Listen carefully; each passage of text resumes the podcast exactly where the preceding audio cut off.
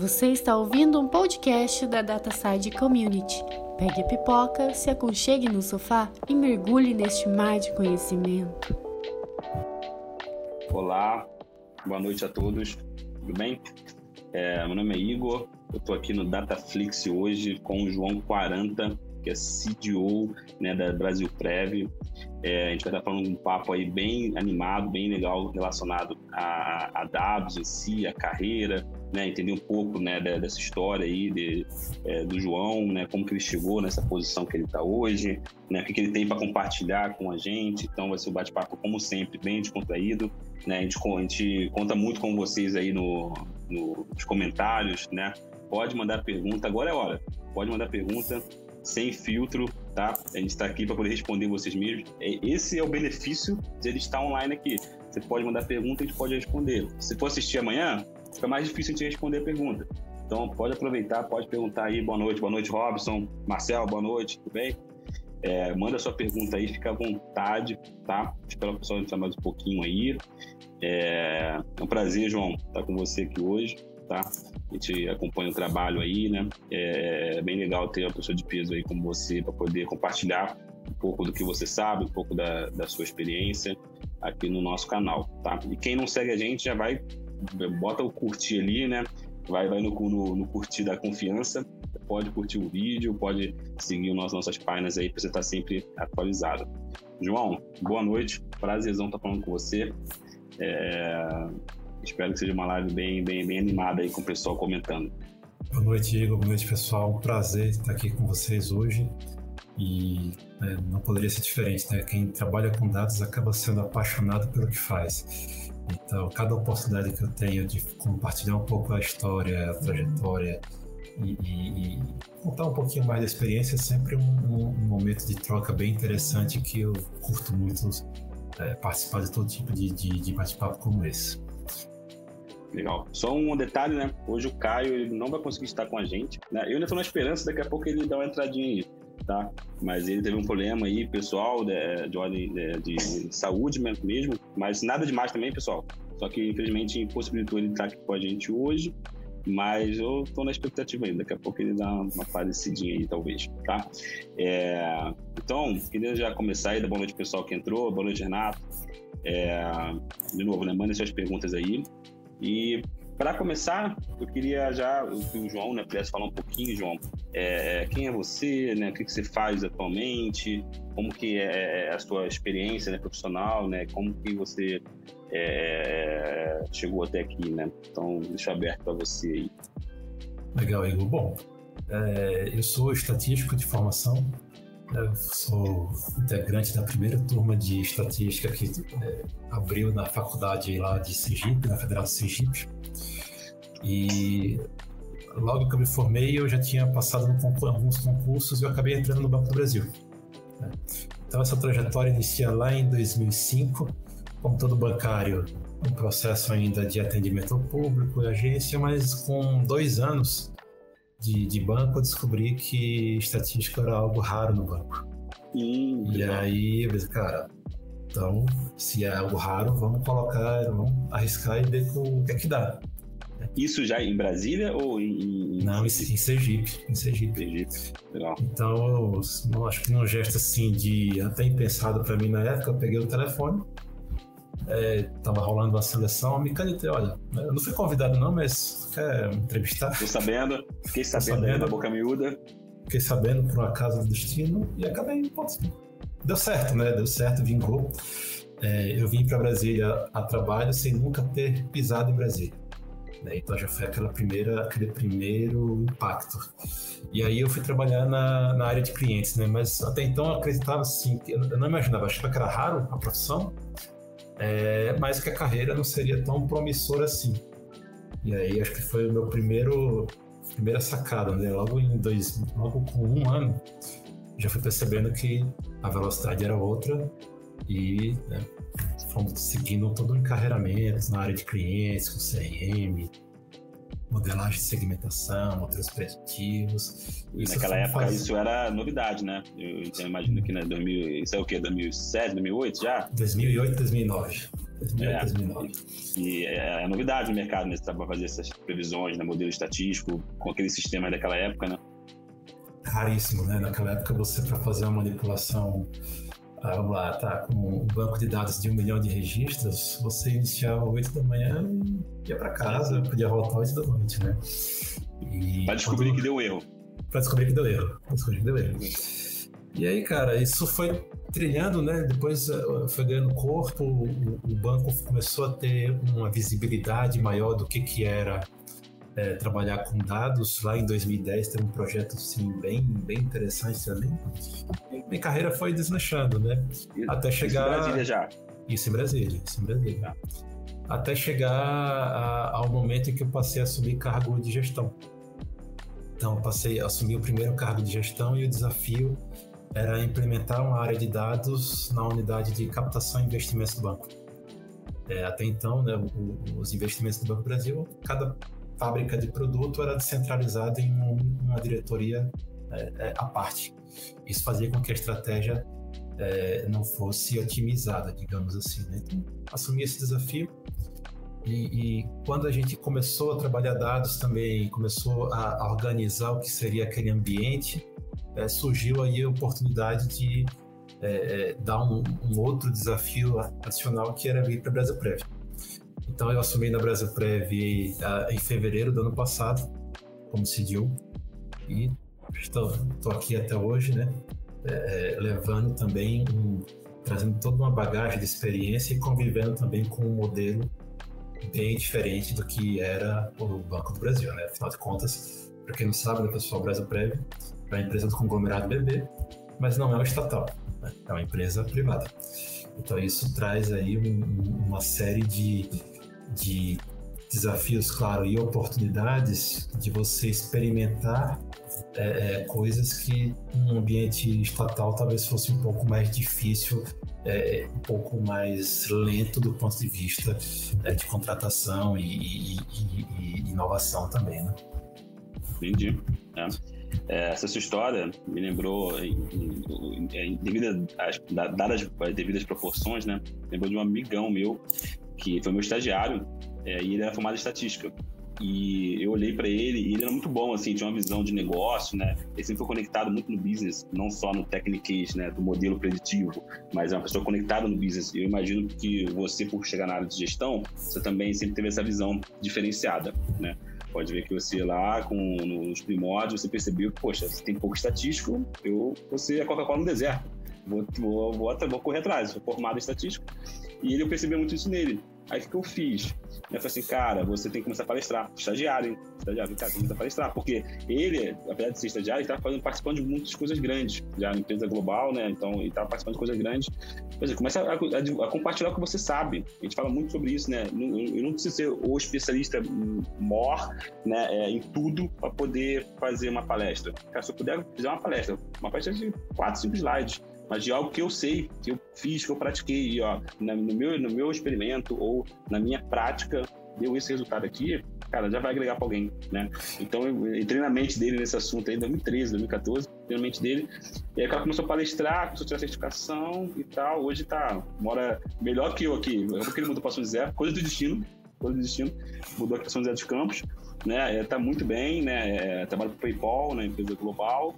É, por causa disso, né? Dessa sacada, porque a sacada que eu tive foi, estava numa, numa sala de palestrantes, eu falei assim, olha, olha todo mundo aqui, ó. Você é Coca-Cola do deserto. Você é o único estatístico aqui. Todo mundo falando de machine learning, todo mundo falando de big data, só que não tinha um estatístico, entende? Você é o estatístico que conhece SQL. O, o Caio, meu sócio, costuma falar que SQL é em linguagem universal, né? Todo mundo deveria saber SQL. Todo mundo deveria saber.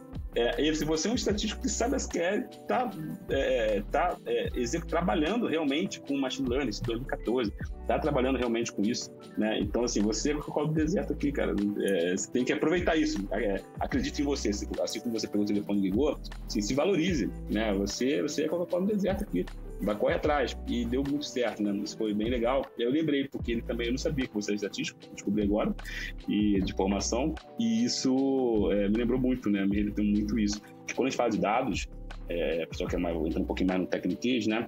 essa parte estatística é muito importante, né? A matemática em si é relevante. Desde quando a gente fala de bancos de dados, modelos é, é, conjuntos, né? Teoria de conjuntos, etc., faz muito sentido para quando você vai falar de banco de dados. Quando, faz, quando você entra parte de, de, de, predição, etc., a parte de estatística ela tem um peso muito forte, né? E, e, e eu não sei como é que está hoje, né? Posso, mas você pode, pode falar melhor que eu mas eu percebo que ainda tem poucos estatísticos já trabalhando na prática mesmo, né? Com a mão na massa em projetos, né? Em geral, você vê aquele cara que é um cientista de dados, que fez um curso de estatística, né? Conhece um pouco de SQL, conhece um pouquinho de tudo, um pouquinho de, de manipulação de dados, e aí ele vai metendo a cara no, no, no, nos, nos, algoritmos, né? Na, na, no que ele acha que faz mais sentido para aquele determinado problema. Né? É, faz sentido isso? É, você não vê muito estatístico ainda caindo é. dentro do, da ciência de dados, né? Você vê, vê um gap muito grande sim, de informação, tá? Tanto que uh, acho que eu tive bons cientistas de dados aí nessa minha, nessa minha trajetória de gestão. Um, um dos melhores era físico. Né? Então, daí você vai vendo, né? E, e acho que o, o, grande desafio, na verdade, quando você fala em, em ciência de dados, é como que você é, é, se torna relevante na interpretação daquilo que você está fazendo. Então, perfeito. Quando você é, deu o toque para o seu estagiário e ele começou a palestrar, ele, ele exercita um gap que todo profissional de exatos tem. Normalmente são pessoas muito introspectivas, fazem um excelente modelo com baita acurácia, mas aquele modelo ele simplesmente ele se perde porque eu não soube é, compartilhar e vender ele para o board, né, para a diretoria de uma forma relevante. Porque imagina, você pode fazer um modelo e aquele modelo é, mudar completamente a estratégia da companhia. Então, o, o primeiro sinal é: eu preciso acreditar nisso para que eu possa desenvolver e, e atuar nesse formato. E aí, esse eu acho que é, é a grande sacada, né? O profissional que ele conhece e começa a treinar a forma de vender, a forma de interpretar e como repassar isso, ele, ele é um profissional de sucesso. E ah, formei em 2005, né? Então, dali, espero que tenha mudado muita coisa. Quando você sai da faculdade, você não tem ideia do que, que é um, é um do que, que é uma ciência de dados. Não tem ideia. Você não imagina que uh, na faculdade eu achava que 10 mil linhas de um banco de dados era um grande banco de dados a primeira vez que eu vi um banco de um bilhão de registros, eu cara, o que é que eu faço com isso aqui? Um bilhão de registros? Deve ter um monte de informação aqui, eu não sei o que, é que eu vou fazer. Tenho nem roupa para isso, né? Tenho nem roupa para isso, né? Então, é, é, é, era um pouco do, do vácuo que eu senti de, de formação até você vê e, não me parece distante, tá? eu ainda vejo muita gente boa se formando, pessoas que entendem bastante da programação, entendem bastante do algoritmo, mas eles acabam tendo dificuldade até na interpretação do modelo que está saindo, porque tipo, é, é, é, eu não sei é, correlacionar aqueles fatores com o meu business e também não sei como reportar isso e como vender. E automaticamente você perde ali a, forma também de, de, alavancar o seu trabalho, né? Entendi. Legal. É, deixa eu te fazer uma outra pergunta. Teve algum estalo né, nessa sua carreira que você parou e falou assim, caramba, eu quero trabalhar com dados, é isso, dados é o futuro, né? Ou dados é algo que vai me, me, me, me proporcionar, né? Novo, é um desafio legal, vai me proporcionar novas, novas experiências, né?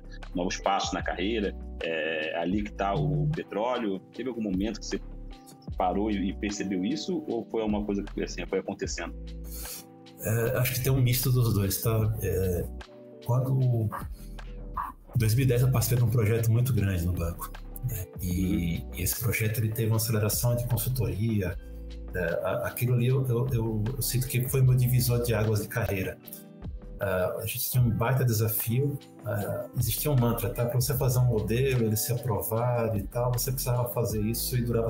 Era um projeto de seis meses. Aí, bom, ok. Uh, eu entrei num projeto, eu precisava fazer 10 modelos em um ano. Não só eu, né? Todo aquele grupo. Assim, cara, 10 modelos em um ano é impossível. Depois a gente foi vendo, não, é, é, era bem factível, a gente conseguiu desenvolver isso. Mas qual era o gargalo? É, eu descobri que fazer um modelo era fácil o difícil era colocar isso em produção e, e ter é, todo um, um arcabouço tecnológico por detrás para que você tivesse um, um modelo de fato é, produzindo resultado. E aí foi estalo. né? Sempre foi estalo. Bom, o que, que, o que, que a gente poderia ter feito naquele projeto para ser mais relevante, né? Qual é o time daquele projeto? Daí em diante, a obsessão já não era mais em, em, em fazer um, um, bom modelo, mas era de planejar como que aquele, a arquitetura ideal te levaria a impactar o negócio e gerar o resultado com o modelo. Entendi. É, hoje, infelizmente, ainda percebe bastante problemas como esse, né? Então, você tem todo um investimento em uma determinada área.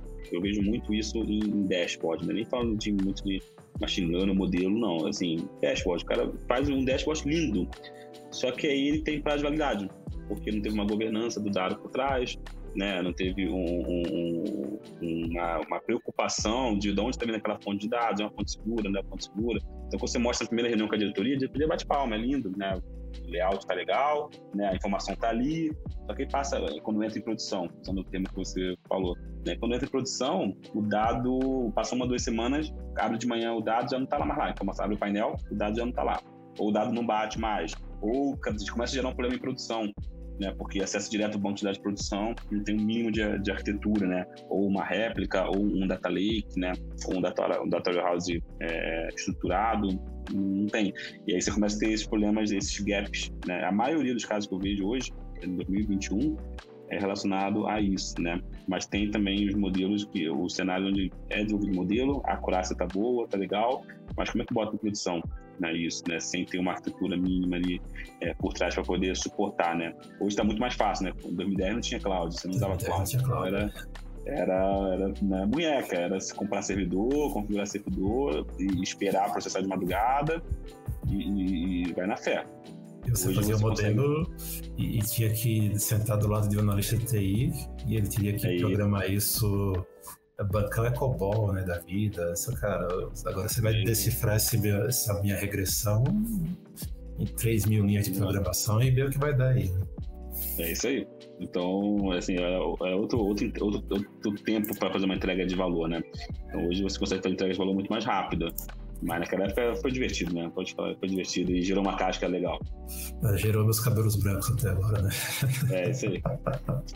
Deixa eu fazer uma pergunta aqui é, do Adriano Soares, tá? Um pouquinho longa. Ele, ele pergunta o seguinte: Eu gostaria de saber a opinião do João, do Igor, sobre qual é o modelo que vocês entendem ser o melhor no momento, tá?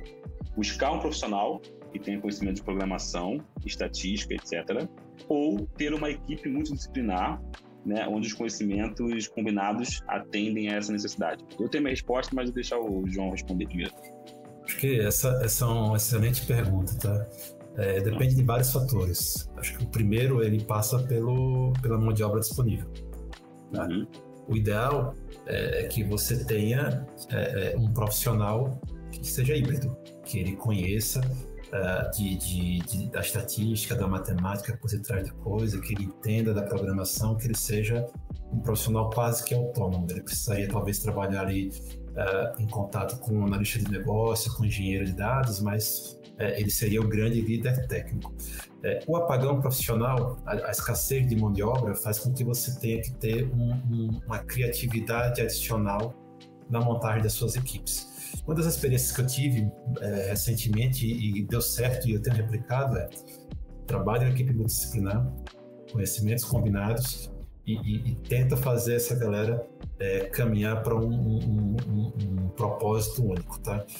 Dá certo. É, eu tenho, já tive físico, já tive é, é matemático, estatístico. Ah, recentemente, acho que fiz uma baita de uma aquisição de um profissional de recursos humanos que virou especialista em dados. Né? Então, é, é, a, a, criatividade brasileira tem que ser, ser aprofundada e, e, colocada em prática nesse tipo de situação que a gente vivendo hoje. Né? É. O legal é que hoje na Data Science a gente está mais ou menos com uns 120 colaboradores, né?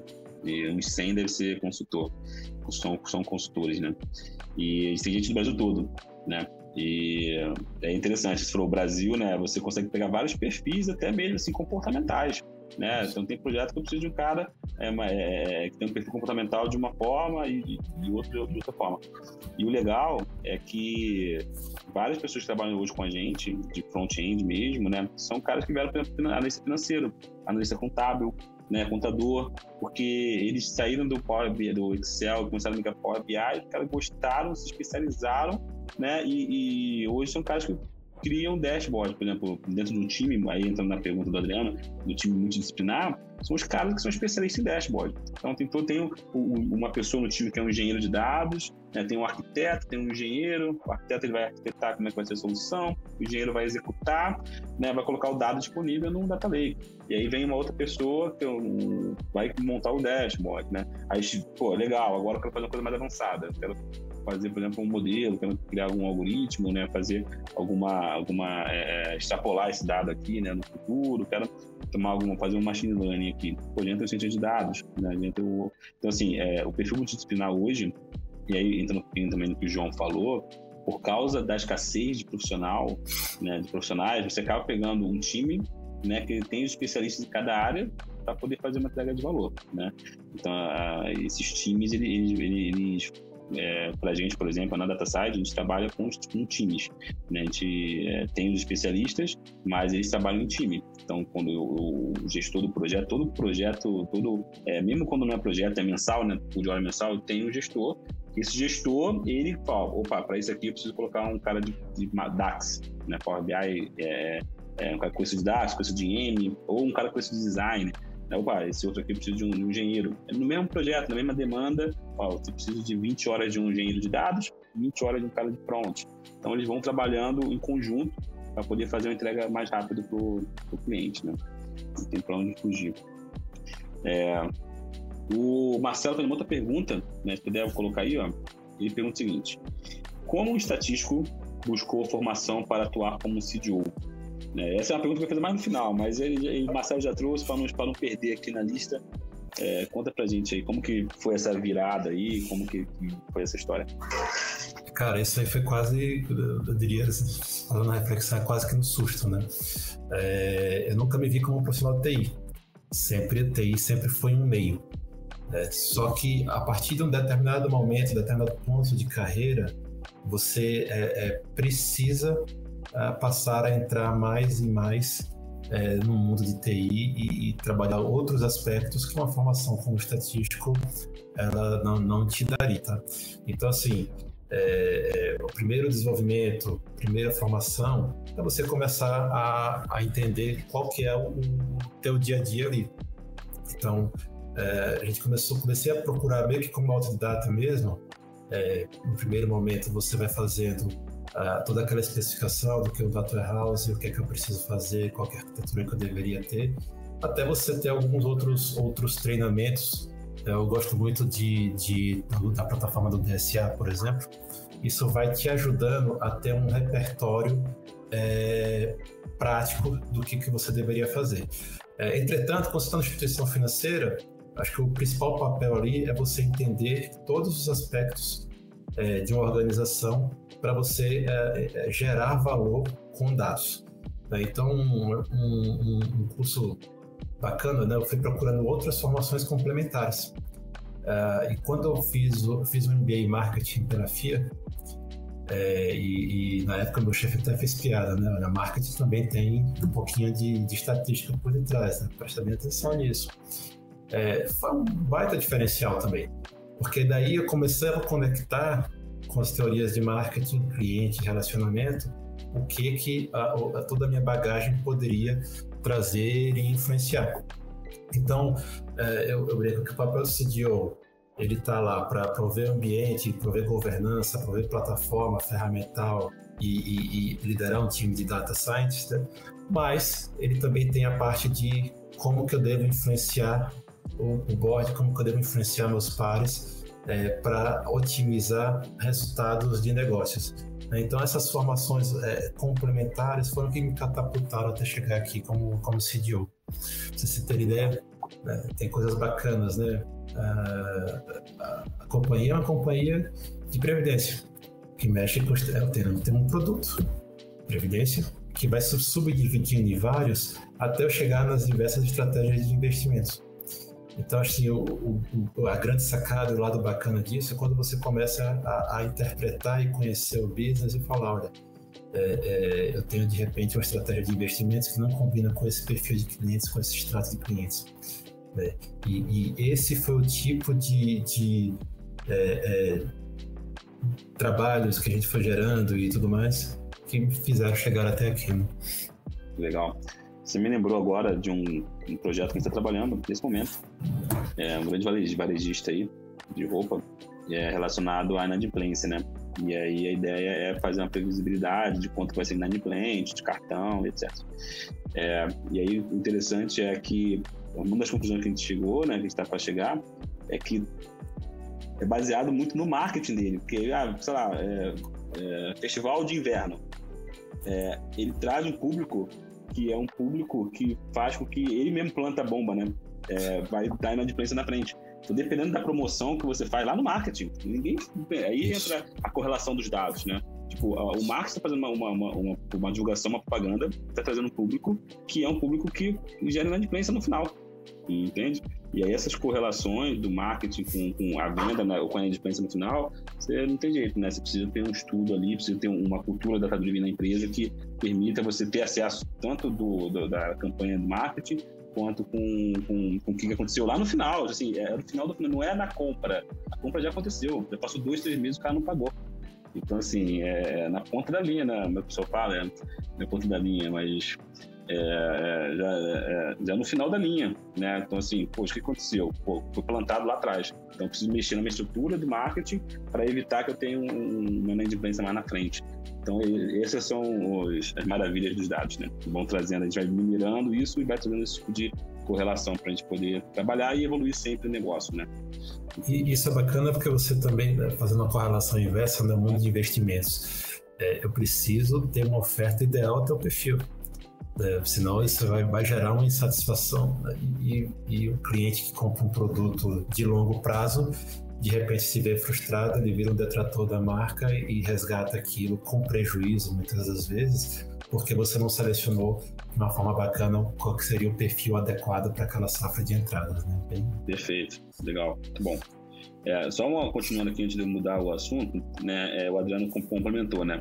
Um ponto que eu vejo como positivo nessa estrutura de equipe multidisciplinar é a possibilidade de multiplicação do conhecimento do time. Um ajuda o outro a se desenvolver em novas habilidades. É, e só para um comentário, né? Isso é bem legal, eu vejo muito acontecer. Você monta um time, o cara entra como um cara de. O contador entra como um cara de Power BI. Só que aí ele vai vendo, né, SQL, vai vendo, né, um pouco da engenharia de dados. Pô, legal, deixa eu fazer um negocinho aqui. Deixa eu fazer um negocinho ali. Vai, vai, daqui a pouco ele virou um engenheiro de dados, né? E abandonou. Isso acontece. Tem um caso recente, um profissional que entrou para focar. A gente tem uma acelera jovem, para quem não conhece, né?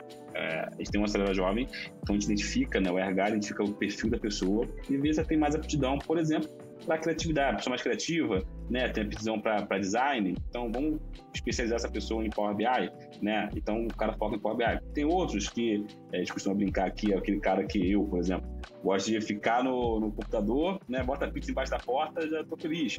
Então, um cara mais nerd. Então, esse cara, vamos botar esse cara para engenharia de dados, para DBA, então a gente vai para NOC, né, trabalhar na madrugada. Então, cada caso é um caso, né? O RH ele dá, ele dá uma, uma, faz uma filtrada nisso. E aí, esse rapaz, ele entrou para mexer com machine learning, né, para ser um cientista de dados.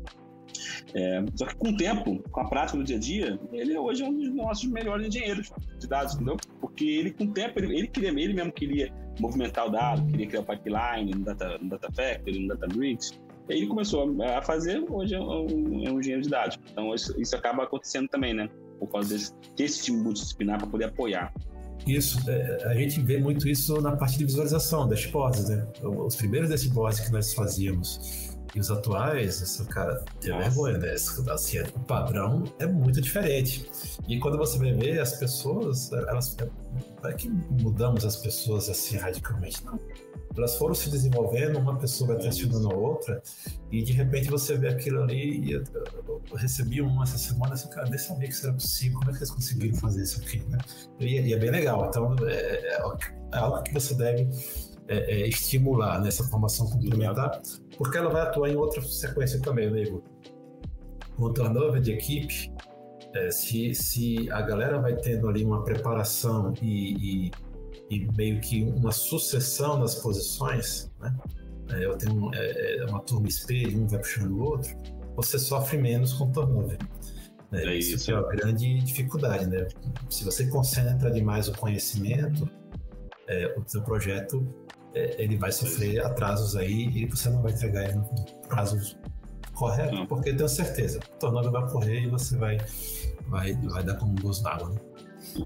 A gente foca, acho que você falou isso também no começo, algo nessa linha, a gente é apaixonado em tecnologia, né? Então, quem é apaixonado em tecnologia, ele quer estar tá sempre se desenvolvendo, sempre aprendendo uma coisa nova. Então, assim, esse ciclo rodando, né, é muito bem, porque a pessoa ficaria, tá satisfeita de estar trabalhando, quer estar tá aprendendo algo sempre, uma coisa nova, né? Então, isso é bem, bem legal e você poder motivar isso, né?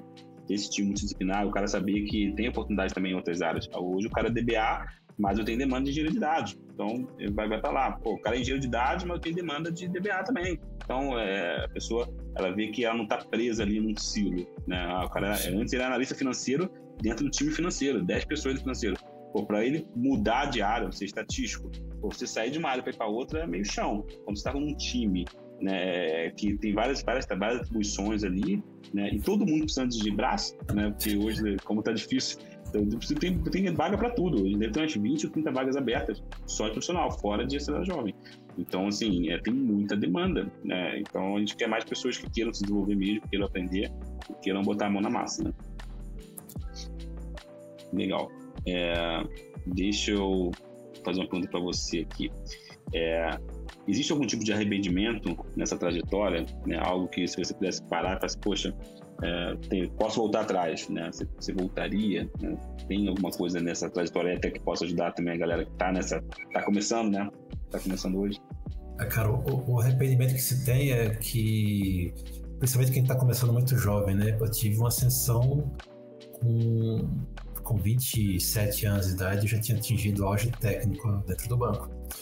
E isso é natural que você desenvolva aquela, tipo, é, eu sou a última bolacha do pacote, né? É aquela, aquele ar naturalmente arrogante que você vai desenvolvendo, porque você tem um uhum. conhecimento muito diferenciado e de repente aquilo ali não está casando. Então a postura do profissional é, é hoje algo que é, eu me arrependo por não ter procurado trabalhar a postura profissional, como você se uhum. porta, como que você se relaciona, investir um pouco mais é, é, no seu eu, né? Não no seu conhecimento técnico, sim, sim. Não, não, não, não na bagagem, na, na TI em si, mas é, é, um profissional que tem um controle de si próprio, é, da forma de interagir e se relacionar com as pessoas, muda completamente a sua trajetória, tá? Depois que eu aprendi isso, assim, eu aprendi isso em um feedback. Também tem um, um dá, até uma mágoa, né? Se eu tivesse tido um feedback das meus gestores na época, eu teria é, me corrigido. É, mas é, é, a partir do momento que eu percebi que eu tinha esse ar é, mais arrogante naquilo que eu estava fazendo, eu, eu, mudei minha trajetória e, e, de novo, a minha carreira tinha dado uma estagnada e rapidamente ela catapultou. Então acho que esse, esse, é, esse fica de lição e algo que eu tenho sempre me policiado para, de repente, passar a mensagem adequada da forma adequada para as pessoas da melhor maneira possível, né? Legal. Hoje eu, hoje, eu invisto, hoje eu invisto mais na comunicação do que na técnica. Entendi. É, até pela posição que você está, né?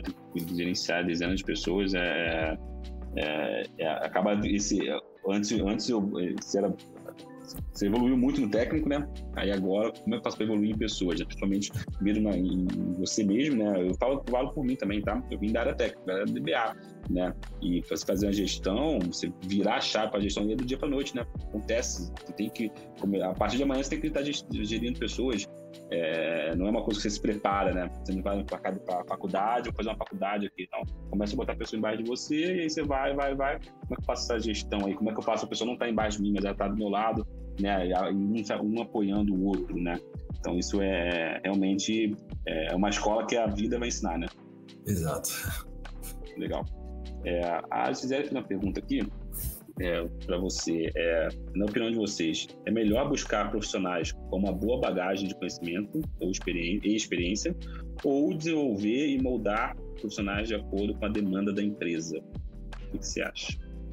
Ah, bem legal. É, e eu diria que não tem uma fórmula é, ideal, tá, Gisele? Mas o que, é que a gente tem buscado lá enquanto é, Brasil Prévio? Nós lançamos um programa é, de treinamento amplo na empresa, justamente para que a gente comece a buscar dentro de casa quem são os profissionais com melhor perfil e como que a gente traz esse, esse, esse profissional para uma área mais técnica e se desenvolva é, é, num modelo cada vez mais ágil. É óbvio, eu volto sempre naquele ponto. Se a mão de obra ela fosse algo abundante, você iria sempre buscar o melhor conhecimento e a melhor experiência. Só que isso não funciona. Né? A gente está num mercado extremamente aquecido.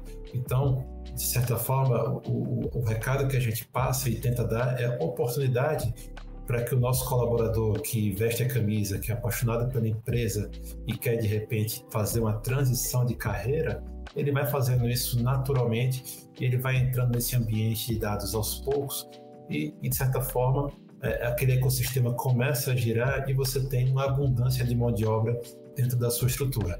A gente fez um, iniciou esse programa é, há dois meses atrás. Nós somos 650 funcionários. É, eu diria que a gente, nas primeiras turmas, já são quase que 90, na primeira turma, 90 profissionais das mais diversas posições da companhia se capacitando.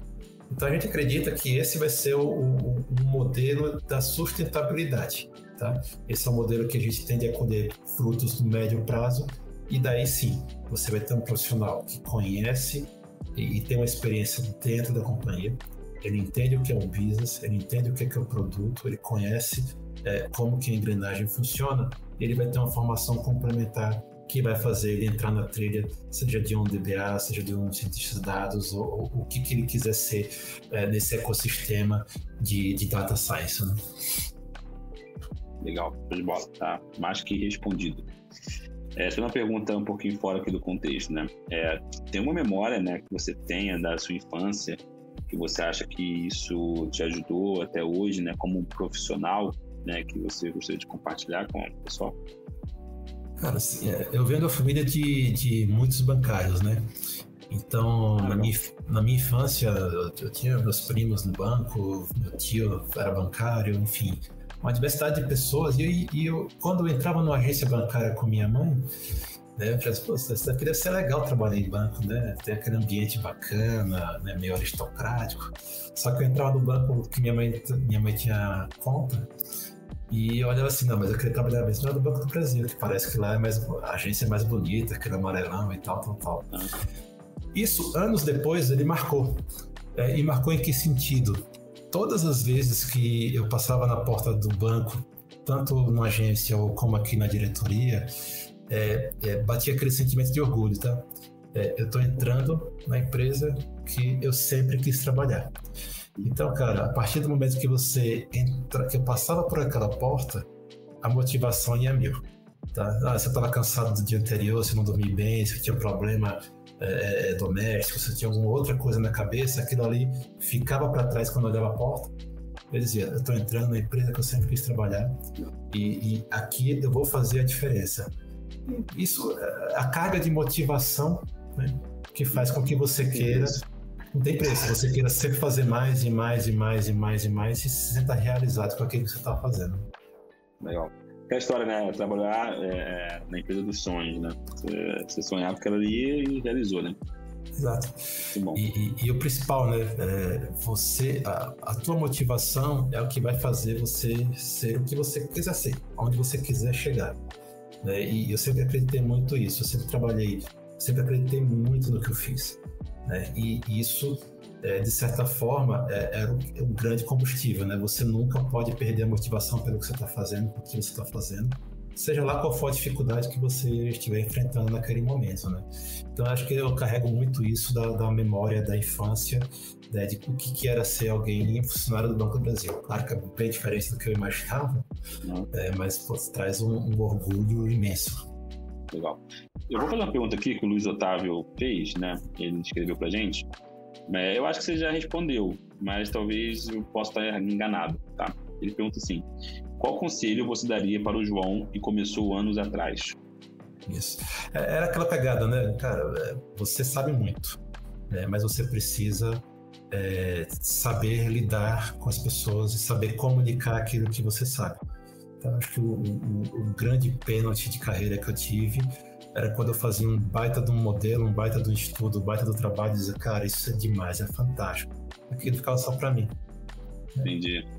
Então, é, a partir do momento que você passou, que eu passei a exercitar isso, passei a, a me policiar mais na forma como você passa a sua mensagem, né? Isso daí foi o que foi a, a, a segunda divisão aqui da minha carreira para entrar no nível de gestão. Né? Legal, muito, muito interessante. É, deu, uma, deu uma visão mais clara agora.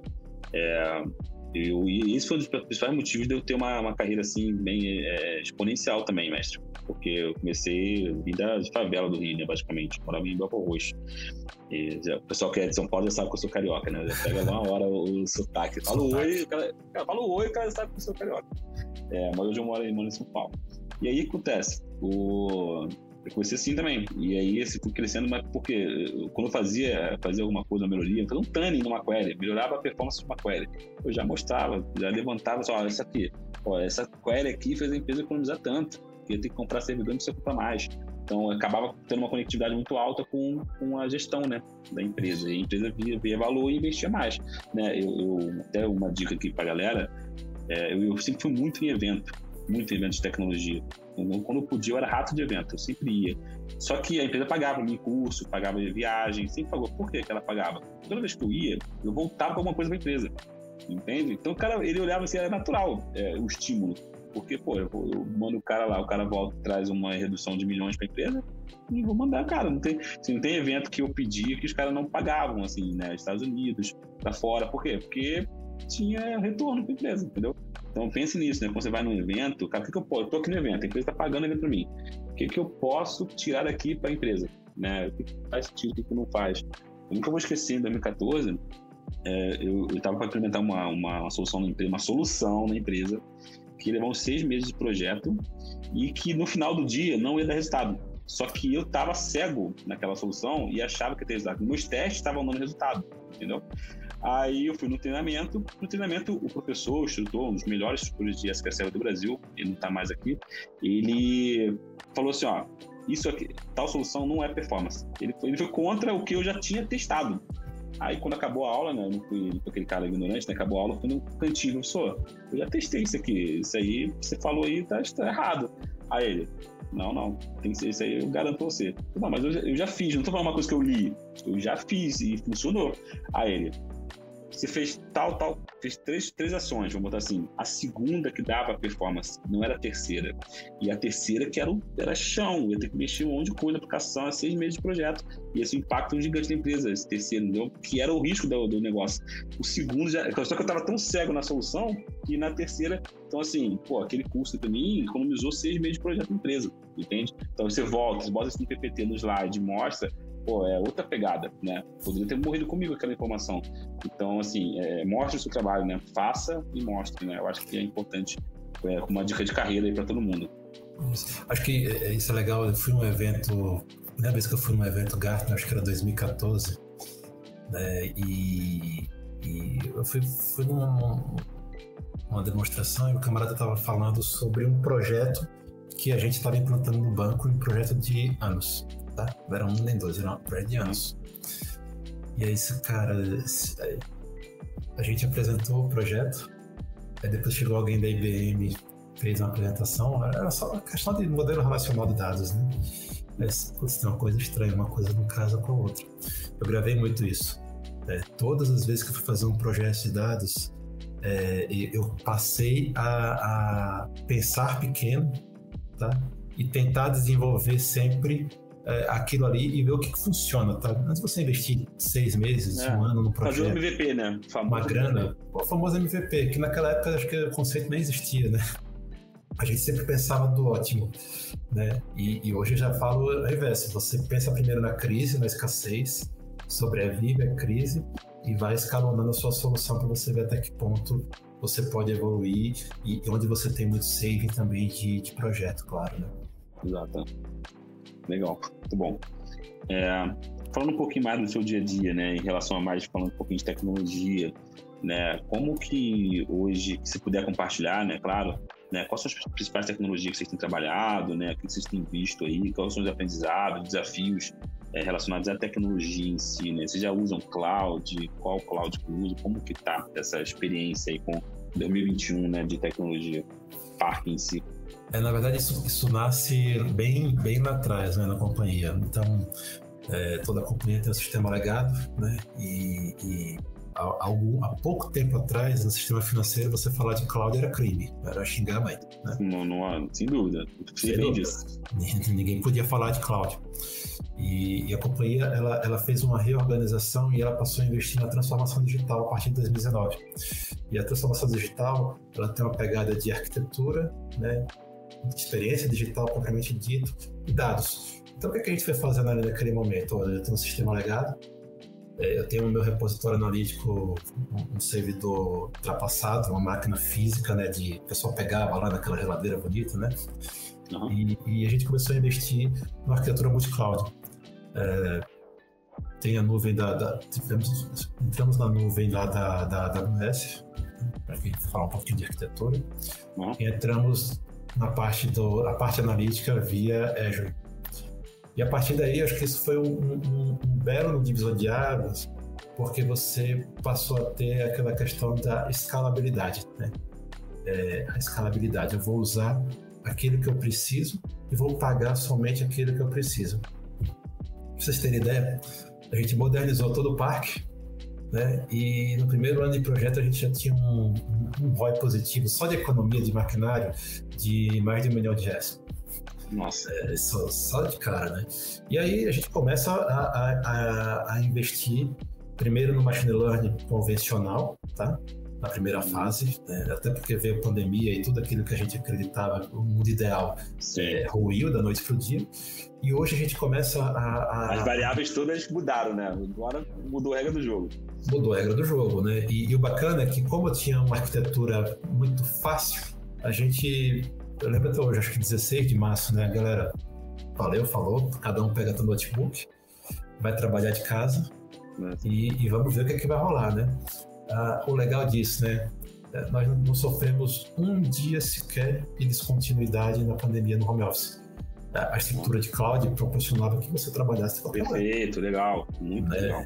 E, e, e assim, eu não precisava investir também numa fortuna no seu, no seu notebook. Você tem um notebook comum, conecta lá para as você tem internet, começa a rodar. Hoje a gente está entrando mais fortemente na parte da, da é, machine learning com inteligência artificial. A gente fez uma contratação aí de um provedor bacana e, e qual que é a grande teoria nossa, né? A parte de engenharia de dados, ela precisa ser automatizada. É, é, acho que é inconcebível daqui a, a, a, um ano, dois anos, eu ter uma modelagem, como eu já vi, com 1.200 linhas de programação. Porque o câmera está lá fazendo transformação de variáveis e tudo mais. Então, acho que isso daqui é, é, uma parte daquilo que a gente acredita que vai ser é, é, o divisor, né, a, a, a área de dados 3.0 da companhia, né, em três anos. Né, mas que o experimento que a gente já tem feito, a gente tem economia de tempo, consequentemente dinheiro, né, tanto em custos quanto em, em, tempo de produção do meu modelo, e acurácia. Né. Então, acho que é um pouco disso que a gente vem trazendo aqui como tendência, o uso cada vez mais intensivo na IA, da IA para ML, e a gente já começa a experimentar também nos dashboards, né, alguma coisa mais simplificada, mas você já começa a trazer algum tipo de explicação automática de efeito de correlação que você estiver vendo ali é, é, das suas informações do dia a dia. Né? Então, a palavra aqui é sempre IA, IA, IA, IA e, e desmistificar a IA, tá? Eu acho que esse que é um, um, um, grande mito, um grande tabu que a gente vê por aí. Sim, e aí, tem muita empresa que eu vejo que ela acha que ela precisa ser grande para poder fazer isso, né? Para trabalhar com Big Data, trabalhar com IA. Não, negativo. Eu não vou chamar no tio molhado, porque já sempre falo do case da padaria aqui, mas assim, é, é é, muito factível, né, hoje, com, com o advento da cloud. Eu ia até fazer uma pergunta para você, né? Existe IA hoje sem cloud? Eu não vejo. Eu não vejo, tá? É, é não, não parece não fazer sentido principalmente quando você está entrando num mundo cada vez mais aberto. Né? A gente, no nosso contexto aqui de transformação, o Open Finance está aqui na porta. É né? Então, não adianta, eu preciso me plugar é, é, em N soluções, em N APIs por aí. E sem a cloud, isso vai ter um, um, um custo e um quê que simplesmente passa a ser inviável. É, é, e, fora da curva, né? Não faz sentido. É sair de casa sem escovar o dente. Entendeu? Não, Isso. não, não consegue conceber. E assim, tem coisas bem, bem regulatórias, né? A estrutura da companhia, ela tem o sócio, a, a, o Banco do Brasil via BB Seguros, lógico, e a Principal Financial Group, que é uma empresa americana. Né? E a cloud favorece coisas simples, né? A experiência que eu tive, a gente precisava compartilhar um dado seguro. É, durou 32 segundos a configuração do setup para a gente compartilhar dados com o pessoal dos Estados Unidos. Né? Então, o custo é cada vez menor, né? cada vez mais agressivo, e você está sempre atualizado, faz com que a, a mudança para cloud ela não é mais se, né? ela vai ser quando que, as, quando que as empresas vão fazer a mudança completamente do seu parque tecnológico para cloud. É impressionante como que você ainda faz parte do dia a dia isso, ter convencer as pessoas que cloud é, é, o futuro, né? Assim, é o futuro que já chegou, né? E ainda um pouquinho que você falou mais cedo, do MVP em si, é, permite você fazer o MVP para testar uma coisa aqui. Você vai lá, sobe a máquina, testa, sobe o serviço, né? Toma máquina, sobe o serviço, testa, desce de novo. Funcionou, ótimo. Não funcionou, deu, veio o serviço e vida que segue, entende?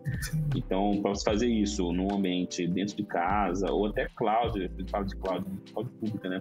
Mas se tiver cloud privada, você tem uma limitação assim é, gigantesca. E, e, quem já sentiu o gostinho consegue voltar mais para dentro de casa, né? Exato. É, porque entra muito num cenário, já falando mais corporativo, né? De competitividade mesmo, né? Então, quando você tem um recurso na sua mão, para você prototipar, testar uma coisa é, é, é mais rápido, você está ganhando uma no, no, no, na, na, corrida ali muito mais, está muito mais na frente. Você está com motor 4.8 enquanto o cara está com 1.0, entendeu? Dentro de casa. É, é, chega a ser, é, não vou falar injusto, né? Mas assim, é uma é, ganha de lavada, né? Na, na, na, concorrência, vamos botar assim.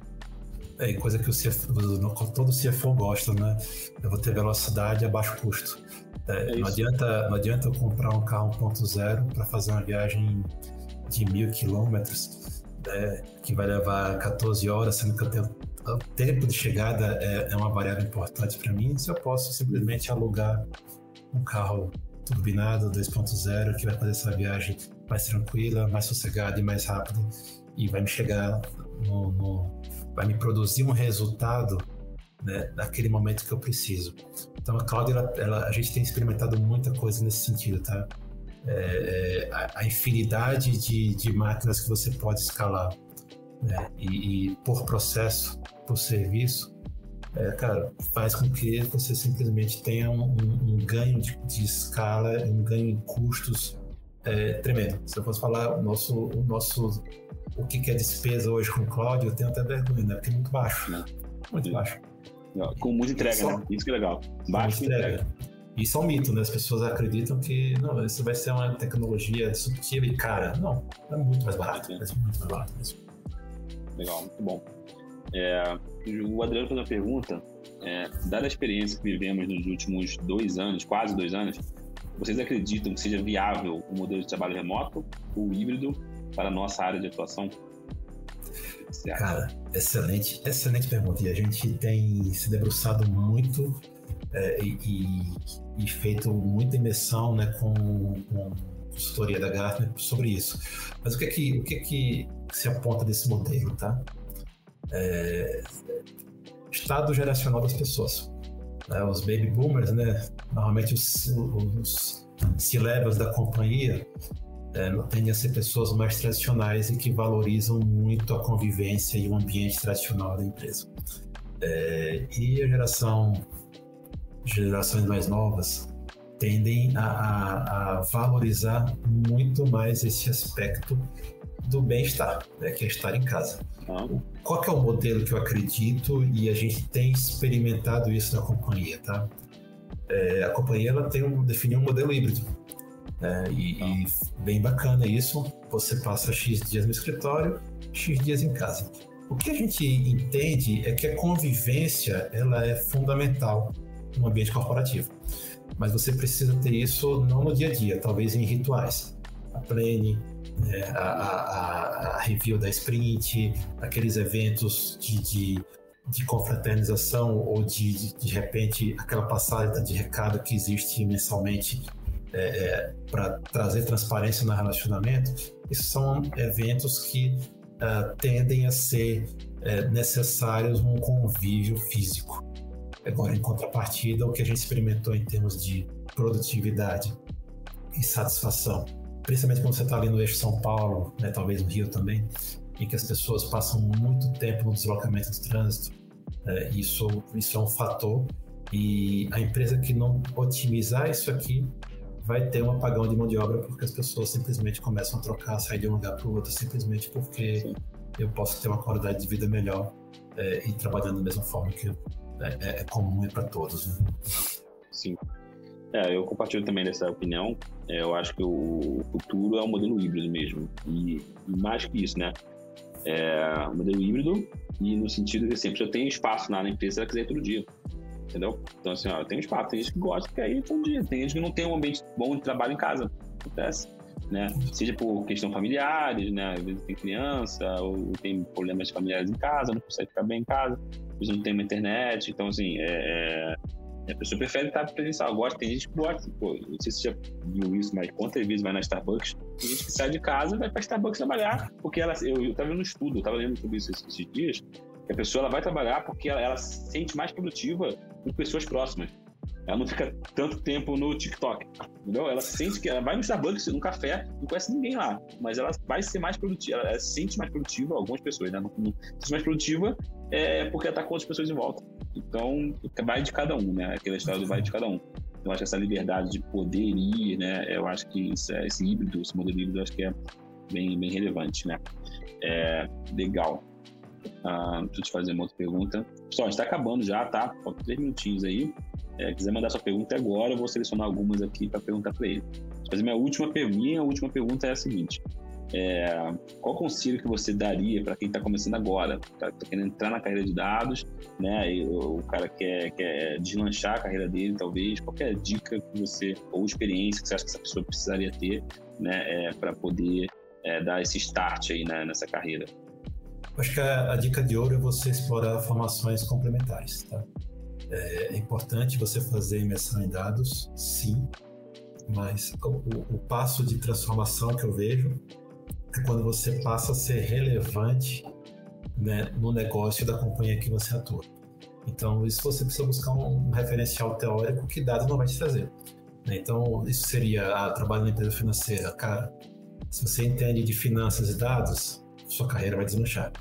É, eu trabalho numa empresa varejista. Se você entende de marketing digital e dados, sua carreira vai desmanchar. Então procura sempre formações complementares. Então, o profissional do futuro, o, o grande cientista do futuro, ele é aquele que vai ter uma capacidade de influência com o seu trabalho.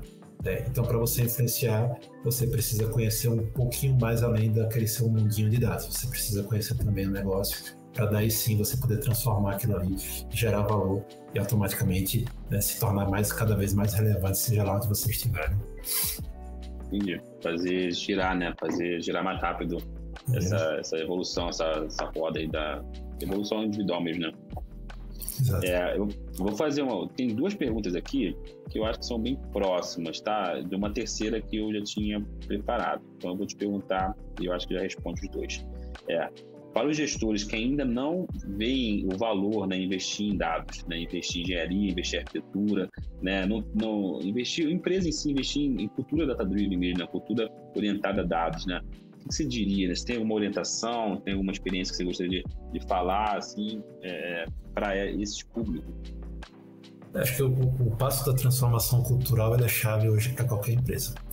É, a gente está passando por esses momentos exatamente agora, tá? Uh, por exemplo, é uma empresa de 28 anos de idade, já é quase que, diria, quase, parece um bebê, mas às vezes parece uma senhora também. Uma empresa que iniciou no início dos anos 90, é, certamente, é, em determinado momento, ela entendeu que é, nesse formato a gente não sobreviveria às transformações que estavam por vir.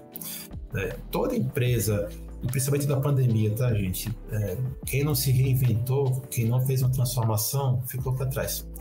E, e, esse é o cenário, né? as pessoas, as, as, empresas e os negócios vão ser cada vez mais desafiados, vão ter cada vez mais entrantes. Então não é mais uma questão de como fazer, é, ou você faz ou não sobrevive. Então o passo inicial é lógico, não dá para começar grande, não dá para fazer uma ruptura grande, isso é um movimento aos poucos que você vai, ah, de repente minha empresa é igual bancão, né? Cara, falar de cloud é crime, beleza, tá? Vamos fazer primeiro um, uma cloud privada, né? vamos aprender como é que funciona isso, vamos começar a decifrar os códigos. Ah, tá seguro, tá tranquilo, tô confiando um pouco mais, a tecnologia avançou, você vai partir para a cloud pública porque vai ser mais barata e assim por diante. Mas o, o grande passo é uma transformação cultural.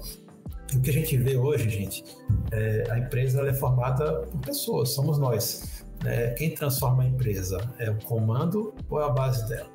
A gente tem uma piadinha que quem, quem destrói a estratégia é quem está no meio da camada, né? que acaba não trazendo bem essa mensagem. Né? É. O que é que se vê, né? Você precisa ter essa transformação, né? E, e isso é, é, um ecossistema que precisa estar na mente de todos, né? Não é só do board da empresa, não é só da camada intermediária, não é só de quem está lá na base. Mas todo mundo tem que ter esse bem comum e pensar: se eu não me transformar, eu vou ser é, é, extinto. E, e, vou fazer só uma, uma, pequena brincadeira, né? O Uber, quando veio, vai acabar com o táxi. É, isso aí os táxis estão se reinventando, né? Os táxis estão entrando no aplicativo. Existe outra, outra, outra pegada aqui de competição. Eu não consigo mais pegar um Uber em São Paulo, ele sempre cancela, um táxi não. Né? Então, que a transformação ela, ela é inevitável, ela vai chegar e chega para todos. Né? É. E as coisas são cíclicas, né? Então é importante essa reinvenção aí.